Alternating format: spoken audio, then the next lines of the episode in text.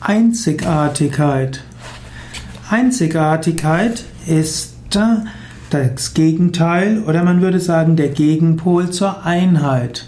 Einheit und Einzigartigkeit fängt beides mit ein an und hört mit Eid auf. Aber dazwischen bedeutet es unterschiedliches. Aber dennoch gehört es dazu.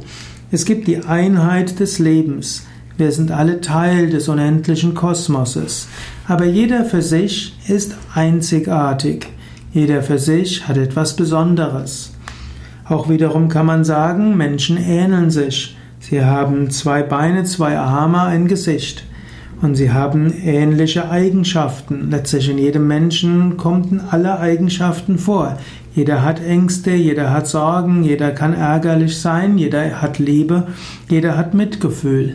Dennoch, wie sich das ausdrückt, ist wiederum einzigartig.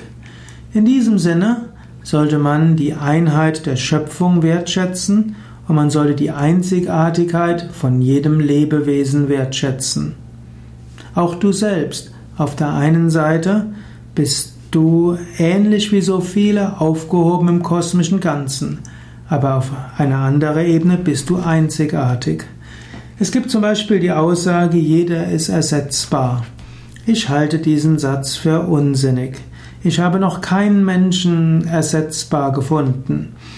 Ich bin bei Yoga Vidya tätig seit 25 Jahren und immer wieder gehen Menschen. Ich habe noch nie einen Menschen gehen sehen, der ersetzt werden konnte. Jeder Mensch hinterlässt ein Loch. Jeder Mensch hinterlässt eine Lücke. Ja, es gibt andere, die kommen und mit ihrer Einzigartigkeit bewirken sie auch wieder etwas. Aber der eine Mensch, der gegangen ist, kann nie ersetzt werden.